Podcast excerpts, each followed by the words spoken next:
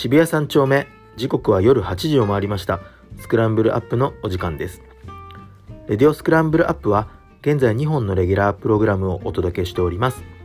一つ目はこれからの時代を生き抜くすべてのビジネスパーソンに向けてお届けするプロダクトマネージャーとして学ぶレディオ。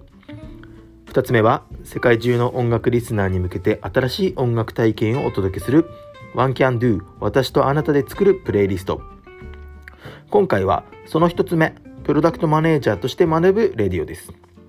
この番組はプロダクトマネージャーや事業責任者としてのキャリアを目指す2人の若者が目指す未来を実現するために様々なゲストをお呼びし一つのテーマについて考え議論を行います。議論を通して得た気づきを各自が持ち帰り次へのアクションにつなげる場にできればと思っております。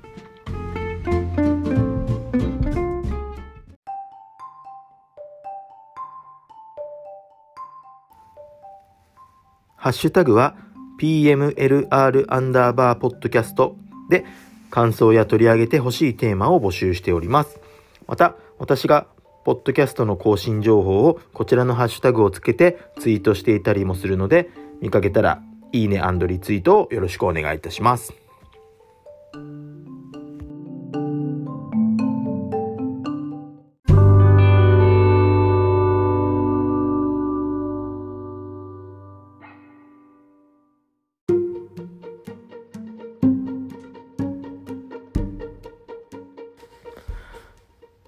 本番組のナビゲーターを務めますのはギダさんです。平日は B2B SaaS のプロダクトオーナーとして働いております。プロダクトオーナーとしてのキャリアはいずれも広告会社で2社2プロダクト目です。今はより事業責任者に近い立場で事業の戦略を考えたり、日々プロダクトがより良くなるために最大のプランを考えています。しかし、まだまだ駆け出しなので、この場を通してスキルアップをしていきたいと思っておりますので、よろしくお願いいたします。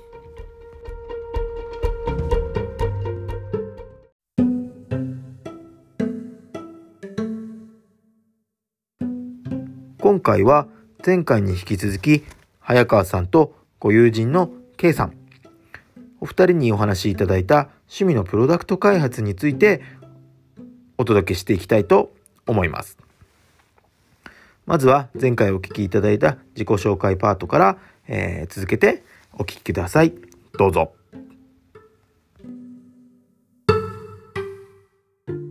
それでは早速お名前と簡単な自己紹介をお願いします。はい、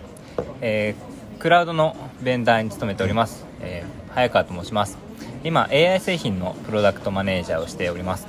もともと、えー、PMM プロダクトマーケティングマネージャーもしていて、えー、去年ぐらいからプロダクトマネージャーとして AI 製品を日本で展開しております。ともう一方、えー、一緒に来ていただいている方がいますのでご紹介いただければと思います。はいえっと、私は趣味でプロダクト開発とかをしているんですけれども、まあ、その時にいつも一緒にやっている、え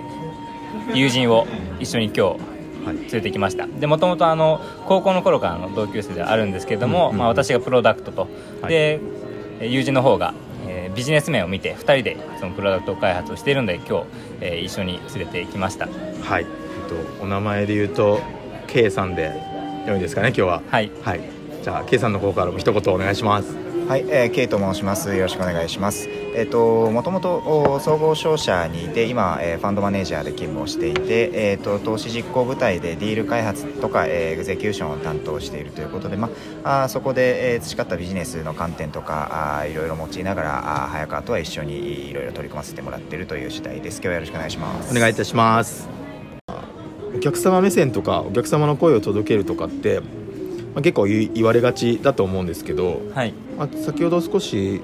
お伺いしてた分析ですとか、うん、そういうロジカルにちゃんと物事を判断するみたいな、はい、そういう観点大事だよねみたいな思いあられると思うんですけど、はい、なんかその辺についてちょっとお聞きできればと思います、はい、そうですね。あの、まあ、プロダクトにおいてお客さんの声とかお客さんの視点とかお客さんの立場ってすごく重要というのは言われるんですけども、はいあのその方法って別にお客さんのとこにわざわざ足で行ってとか、まあ、最近流行りのあのテレビ会議とかでやって直接聞くだけじゃないと思うんですよ。ね、はい、あのもちろんあのお客さんからこの機能どうですかとか話聞いて出てきたものって、まあ、すごく重要ではあるんですけれども、それをこう鵜呑みにしてそのまま作るのももちろんダメですし、うん、いくらこうペルソナとかを立てたり、そのカスタマージャーニーとか描いてお客さんのお客さんのことをこう思っても、はい、まあ、それって本当の共感じゃないなと思います。うんうんうん、で先ほど言ったあのデータに基づいた共感っていうのはすごくいいなと思っていて、まあ、プロダクトらしいなと思うんですけど、まあ、しっかり、まあまあ、シンプルに言うとお客さんがいつえー、それを見て、いつそこでクリックしていつログインしてい。つログインしなくなって、それが何日なのかとか、まあ、単純な部分ですけど、そういうのをいろいろデータから見えていくことで本当にお客さんに共感できるのかなっていうふうに思うんですね。で最近見た記事でもう一つあったのが、うんはい、あのじゃプロダクトマネージャーとしてまあ一つ、まあ、ターゲティングってすごく重要だと思うんですけど、じゃあどのマーケットにターゲティングしますかってなった時に、今までだとまあ分かんないですけどシンプルにじゃあ自分たちのプロダクトのターゲット層って、うん、まあ、何何歳ぐらいでどういう職種のどういうことをしていてどういう pain、まあ、どういう課題を持っているところにターゲティングするって、まあ、あるんですけど、まあ、それってすごくこうえっ、ー、とまあ、静的なデータというか、うんうん、動かないデータなんですね、うん、ではなくてターゲティングする時っていうのは、うん、お客さんの行動に対してターゲティングしましょうみたいな考え方があるんですよね。こういうことをした人にターゲティングする。こういうことに課題を持っていることがこう行動から明らかになったお客さんにターゲティングをするっていう考え方があって、うん、まあ、それってすごくなんか面白いなと思ったんですよね、なんでまあそれも先ほどのデータじゃないですけど、はい、そういったお客さんの行動に基づいて、えー、VOC を取ってくるとかっていうのもあの、はい、VOC の取り方としてはすごく大事なんじゃないかなっていうふうに思います、確かに。人から直接聞くもやっぱ限界もありますし、うん、あの人がしゃべることって実は本音で喋ってないとかまあ、よくあると思うんで、はい、その分析データに基づいてヒアリングかけるとかだけでも質が違うものが取れるのかなとはちょっとお話今聞いてて思ったりはしました、うん、ありがとうございます、はい、続けてちょっと別な切り口といいますかあの何ですかね。今最近気になってる記事みたいな感じで、先ほど何個か記事読んでこういう話ってしていただいたんですけど、はいはい、なんかありますかね。記事？はい。この辺の記事気になってる記事というか、まあ、読んだなんですかね記事でそうですね、はい、えっと、最近やっぱりすごく面白いなと思うのがあの先ほどの私が言っていた内容の元となっているものなんですけど、はい、あのファウンド X レビューという、うん、まあ、どちらかというとこうスタートアップとか、そのプロダクト考えてる人向けの、はい、あのまあ、記事をこうまとめてくれているサイトなんですけど、まあ、そこの内容が本当にすごくあの質が高いというか情報性が高くて好きなんですね。はい、で私の先ほど言ってたターゲティングをこう行動ベースにしろって言ったの、うん、いうのもあの2017年ぐらいの記事を日本語訳にしてまとめてくれているもので,、で別にそういったもののこの情報の鮮度ってあんまり関係ないじゃないですか、まあ、最近のこのスタートアップのこういう会社がこういう最新のテクノロジー使ってこういうの出したみたいなのも、まあ、新鮮味が必要なんですけど、その PM としてこうあるべきだみたいなものって新鮮味って別に必要ないので、そういう古い記事をこうちゃんと定期的に出してくれているので、すごく私は好きなんですよね。でなんかわかんないですけどこれも余談ですけど、はいはいはい、最近のこうソーシャルとか SNS とかツイッターとかの、うんうん、そういうツイッターワークをすごくしている人で、いかに最新の情報を早くキャッチアップして自分のオリジナルの観点で共有してバズるかっていう観点あるじゃないですか、はいはいはい、ありますね。なんかそれって別に本質じゃないというか。そうですね。なんか瞬間最大風速はあるかもしれないけど、はいはいはい、なんかそれはずっと残るものではないなってすごい廃れていくものっていうか、はいっていう捉え方ちょっと批判的かもしれないですけど、僕も感じてて、なんかいやいいってもんじゃないよねっていうのはあって。なのでまあちょっと古くても、うん。まあ、いい内容を出してくれてるのでさっきのサイトはすごい好きなんですよね、ね、誰でも発信できるからこそちゃんとした文献からとか、体験からとか、はい、そこの価値って結構重要だなと思って。て、でそういった意味だとあの最近ってあんまり、まあ、流行ってないわけではないですけど、はいいわゆる資格とかってあんまり重要視されてないのかなとうん思うところもあるんですよ。で、はいはい。私がこう最近、まあ、学びとしてあったのが、はいはい。あの AIPMM っていう資格みたいなのがあるんですね。はい。でもともとまあグローバルの、うんうんえっとまあ、日本語で言うと280グループ280グループっていうところが出している、うん。まあ、グローバルの共通の PM とはこういうものだ、はいはい。PMM とはこういうものだっていうのをまとめてる、あの団体のうん。資格があって、はい。でその AIPMM のテキストをですね、はい。あのまあ、同僚の、まあ、その資格を取っている同僚から、借りて、はい正月中すごくずっと読んでたんですけど何ページぐらいあったかな？100ページか200ページぐらいあるテキストでテキストで PM について学ぶとかテキストで PMM について学ぶって、はい。あんま想像できないじゃないですか、はい。しかもえ英語ですか？英語ですはい。英語ででなんかこう PM とか PMM ってこうなんか実体験に基づくものをこう共有したりとかスライドシェアでデッキを共有するとかってありますけどじゃなくてこう体系的にまあもしかしたら文献みたいな感じで深さはないんですけどこう体系的に求めているといった意味でそういったまあ視覚っていう観点で PM を見つめ直すっていうのもすごく面白いなと思ってあのこのお正月は過ごしていた感じですね。実際それのライセンスを取ったみたいな感じですか？あ私は取ってないです。はい。その同僚は取ってたんですけど、まあ、そのテキストを読んで。ね。はい。いやありがとうございます。ちょっと興味僕も知らない情報がたくさん出てきてすごい勉勉強になるなと思いました。ありがとうございます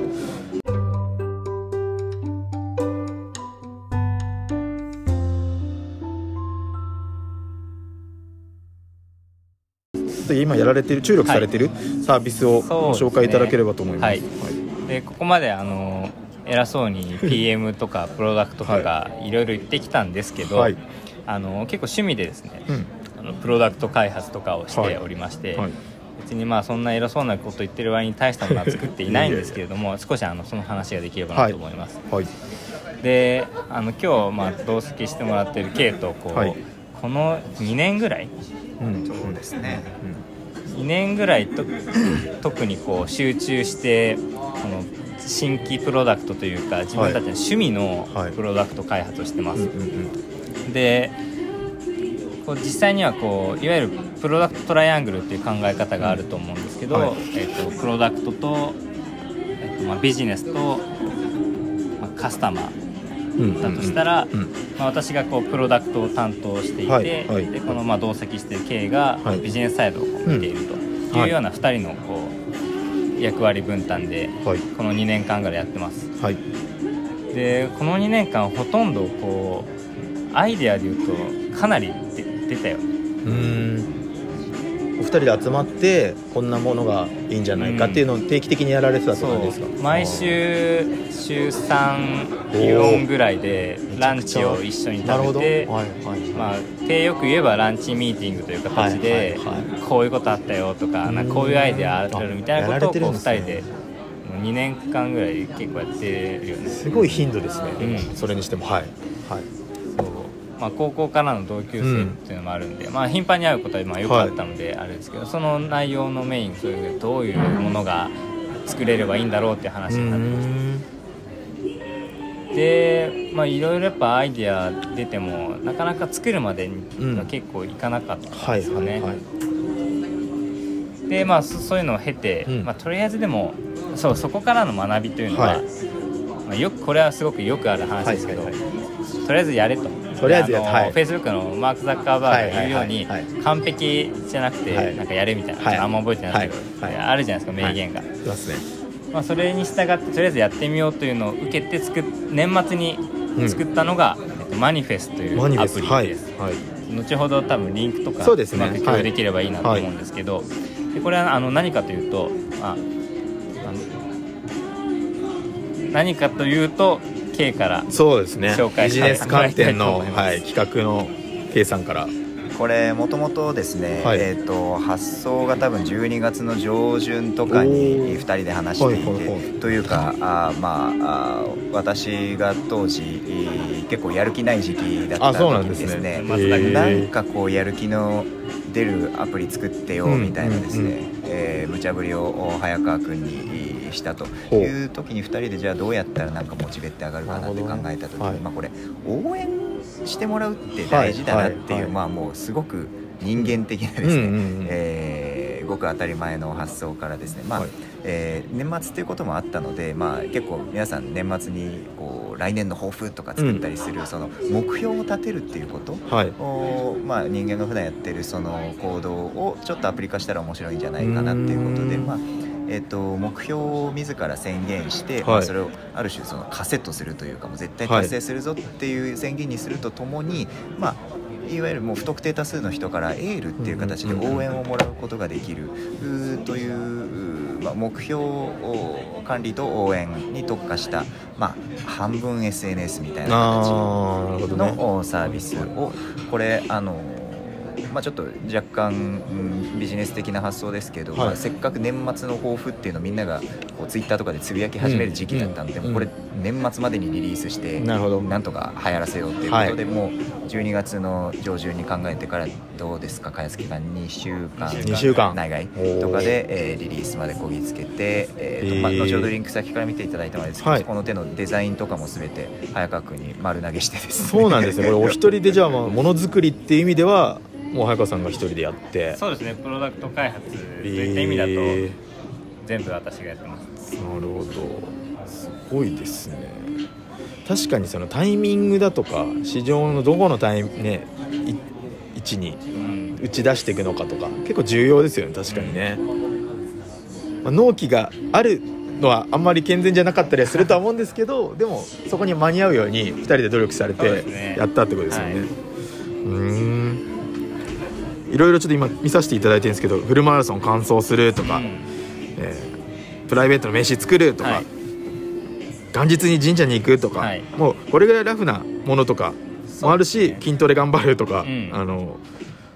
なんだろうみんながさ三日坊主になりがちなところをうん。応援とか人に見られてるみたいな観点はいで続けさせるみたいな,、そうですね。なんかそんな感じなんですかね、はい。まさにおっしゃる通りですね。なんか今後のこのプロダクトの展望とかこう、うん回収予定じゃないですけどはいはい。新機能予定とかって今あったりするんですか、そうですね、あのーまあ、年末に作って正月とかに合わせてリリースしたといった意味でこういろいろそのタイミングを使ってもらいたいなとは思ってたんですけど、はい。まあ、あのこれもよくある話で、はい。あのープロダクトのローンチはい。って誰にも重要じゃないというか、まあ、うんユーザーに、特にユーザーにとっては重要じゃないってよはいく言うじゃないですか、はい。誰が Google がローンチした日のことを覚えてるのか、はい誰が Airbnb がローンチした日のことを覚えてるのかって誰も絶対覚えてないんですよ。はい。まあそういった意味だとあのこのプロダクトもこうこ、まあ、あと12年ぐらいはずっとこう微力ながらもこう改善していきたいなというのがあります。でまさに今あのこれ、まあ、ああるある意味こう MVP 的なプロトタイプで、はい。まあ、十数人に使っていただいてもらっているので、はい。まあ、彼らの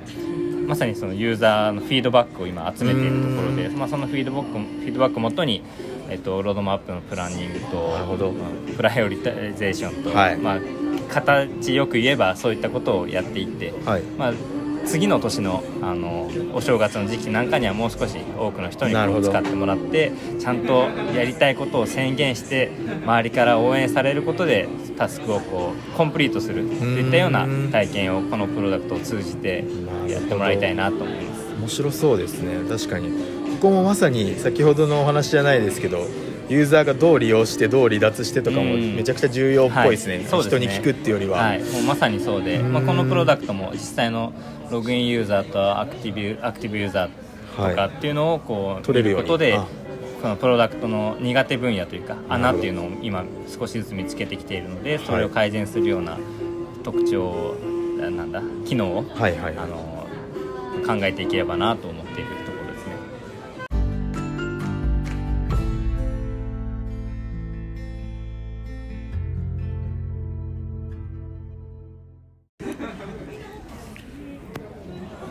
はい、もう一つサービスを開発されたものがあるということで、はい。そちらのお話を聞いていきたいと思います、はい。よちょっとあのともやんが間に合ったのでここからともやん参加します、ろしくお願いします。よろしくお願いしまはいはい。じゃあご紹介ください。はい。えっと、もう一個のプロダクトはもう全然方向性が違うんですけど、はい。名刺アニマルズっていったはい。ゲーム、ゲームなんですね。モバイル？モバイルゲームアプリケーションです、はい、じゃあ K の方から。はい。紹介よろしくお願いしますえーとまあ、ちょっとお若干奇想天外なゲームなので うまく説明できるかあれですけれども、はい動物だけにね。はい。えっとですね、えーまあ、ちょっとこれも後ほどリンクとかは、うん。展開いただければと思うものの、えっ、とですね、えー本当に何言ってるか分かんないと思うんですけど名刺から動物が出てくるので、なんと。それを育てるというですねはい。ちょっとごちゃっとしたゲームなんですけれども、えー、と具体的には、えー皆さんがよく、まあ、ビジネス上名刺交換とかされると思うんですけど、ん。このえ、えー獲得したいろんな名刺を実際にスマホのカメラ機能で、えはい。ー、とスキャンすると、はい。そうするとですね、まあ、その名刺ごとにえー備わっている特性に基づいて、まあ、いろんな動物キャラクターが出てくるような設定になっていますと、でこれ、まあ、動物キャラクターごとにいろいろなこう能力値とかが割り振ってあるんですけど、はい。彼らをですね、えー会社で働かせることができて最終的にはその会社を大きくすることこより良い備品で働くとかですねより高い株価を目指すとかですねそういうちょっとまあソシャゲのこうランキング機能じゃないですけどまあこう競い合うような数字的な要素も含めた、はい。あーアプリケーションゲームになっているとなるほど。というところです。ねちょっと先ほどのマニフェストマニフェスとは、はい。あの毛色が若干うんというかまあ大きく異なっているのと、まあ、まだちょっとこれは正直ゲームってこう開発を詰め出すとキリがないのでうん。めちゃめちゃむずいですね。どちらかというとそのプロセッシングの方に私としてはこう軸足を置いていて、まあはい。何を目的意識としてどこに目標があってそれまでに達成しなきゃいけない開発ってどこまでだろうみたいなちょっと整理を再度し直しているところではあって、まあ、リリースはしているもののですね、はい。ちょっと、えー強めのマーケティングを打つというよりは一旦製品そのものを見直すっていうフェーズで今、そうですね。開発を続けている。サイトを見させていただいてますけど近日公開になってるから、はいあれ？これダウンロードできないのかなって思っちゃったんですけど止めてるわけではないんですか？一応出てますけどプライベートなつながりだけに公開して試しあのユーザーテストユーザーを。なるほど。このアプリケーションはどっちかというとプロダクトアウトみたいな思考で作ったって感じなんですか？どうですかこれはいや違います。ねあそうなんですと思い返すとうん。えーとですね、これもまああーいつものそのランチの雑談から生まれたようなところはあるんですけど、まあなんか基本我々の思考回路って仕事ってあんま面白くないなっていうところがあってですねまああーすごく平たい表現を使えば、まあ、楽して金稼ぎたいぐらいのマインドでいる中でこうビジネスをもっとなんかこう面白いものにできるんじゃないのっていう中でビジネスで使うアイテムで何かこう現実とゲームがリンクしてたらこれって面白いんじゃないの？みはい。たいな発想があって、はい。まあ、社員証だったりとかはい。ですね、はい。ろいろビジネスで使うアイテムを見ていた中で、うん。まあ、やっぱ名刺が代表的なアイテムよねっていうところがあったっていうところですかね。でもそこからはもうもう中学生の妄想じゃないですか、流れ作業でっていうかね最初はあれだもんね。RPG ゲーム作ろう。うん。パパズドラ？あそうパズルをが入ったなんか RPG っぽいゲームを作ろうみたいな話もしてたんでね、まあ、それがいろいろ2点3点100点ぐらいして名刺から動物が。動物を作ってうんやるっていう。で、まあ、発想はこれこのゲームの話になっちゃうんですけど、はい。モンスターファームと同じでは多分やられたことあると思うんですけど CD からまあモンスターが生まれるあありましたね。当時衝撃的ではい。私すごい、確かにあった。まあ、モンファー2が好きなんですよ、それがまあ最近リメイクでアプリになったんですけど。でまあ、そういう発想もいいなっていうのとでさっきのあのプロダクトアートじゃないって言って、まあ、そこまでそうじゃないとはあれなんですけどやっぱこう例えば営業マン私も昔そのプリセールスやってたんですけど名刺交換した帰りのタクシーの中で別になんか仕事の話するの嫌じゃないですか,、はい。だからそこで例えば名刺さっき交換した名刺を出して、はい。でこれこのゲームで写真を撮ると、はい。そこからさっき名刺交換した山田部長からなんか豚のキャラクターができるわけですよ。それってすごくなんか面白いじゃないですか,、そういうビジネスマンが隙間時間にできるあゲームってあったらいいんじゃないかっていうのがまあもともとの発想ですなるほどね。で最近のこう働き方改革とかっていう文脈だと、まあ、ゲーミフィケーションの要素を入れるとか、うん。それぞれこうなんだろうあの360度のフィードバックをやったりとかこう評価をし合ってうん。モチベーションを上げるとか、なんとかなんとかみたいなソリューションでこう、まあ、イネーブルメントするとか、はいはい。モチベーション上げるとかいろいろあるじゃないですか,、まあ、なんかそういうのって割と懐疑的な派なので、こういうちょっとまあ、ぶっ飛んでるとまでは言わないですけど、まあ、取引先の何々部長が豚のキャラクターになるぐらいのちはい。ょっとインパクトがあるものを作ろうといった結果こうなってしまったっていう。日常の中にちょっと楽しみとかこう薬と笑える時間を提供するみたいな、でまあこれ、まあ、まだまだ全然プロダクトの開発は進んでないんですけど、はい。発展すればじゃあそこからつつながりができたりとか、はい。まあうん、某名刺はいサービスとかとは違う、確かに。ビジネス上のつながりも作れたりするんじゃないかなみたいな。確かに。なんか育てたその部長のがが進化したはい。豚が、ちょっとこいついらなくなったから あちょっと他のはい。方にトレードするとか,、とか。なんか転職させるとか,、はいはいとか。そういうの面白そうですね。あ面白そうですね。はい。確かに。ねえー、面白い。なるほど。なのでまあ正式にあの公開するようになったら、ぜひ皆さんにも使っていた触ってみだきたいたいですね。なと思います。育てたいですね。ねちょっと、はい、会社を大きくしたいです。はい。ありがとうございました。はい。その他で何かこう話し足りてないなみたいなところがあれば最後にお聞きして、まあ、今回限りじゃなく今後はもうまた定期的にお呼びしたいなとは思ってるんですが、はい。まず今日のところでお話し足りないところがあればお二人それぞれに語っていただいて締めたいなと思います。そうですね、まあ、はい。まとめ的な部分かもしれないですけど、はいまあ、私がこうすごくまあ、プロダクト開発とかにすごく興味がある中で、はい。この、まあ、高校からの,、うん。あの友人と、ん。まあ、彼がビジネスサイドをやってくれるので、まあ、2人でこう、まあ、できたものはすごくくだらないものかもしれないですけど、まあ、ひ日々のこう仕事から得られる PM とはこうあるべきだとか PMM とはこうあるべきだとかお客さんってこうすべきだというのを、まあ、こういうちっちゃいながらもプロダクトに作っていけてるのを趣味として楽しめているので、まあ、こういうあのラジオみたいな形での共有の場も含めて、い。まあ、いろんな人とつながったり、えーまあ、こういい相互作用をこう持ちながら、まあ、今年も頑張っていければいいなっていうのをマニフェストに後で書こうと思いはいます。応援します。はい。ありがとうございました。じゃあ最後 K さんから一言いただいてよろそんなしいですか？綺麗に落とした後でな。やりづらいですいやいやもう僕ももう早川にマニフェス上でエールを送りたいと思ってますんで。皆さんもエールぜひ送っていただければね。応援されるとね力が出ますからね。力が出ます我々の力になっていただければと思います。はい。じゃあ今日はありがとうございました、ありがとうございますはありがとうございまました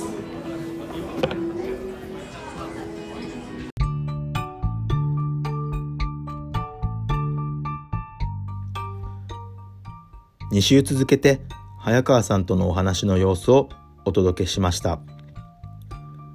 早川さんはプロダクトマネージャーに必要な13のことというノートの記事を見つけて僕たちが、え興味を持ってお話を聞くことになりました。とても気さくに応じてくださり大変感謝してます。初めてのゲストということで、えー緊張はしたんですけども、えー一緒にお話ししていく中で新たな気づきも多くありましたし今後も、えーまた交流ができたらいいなと思いました。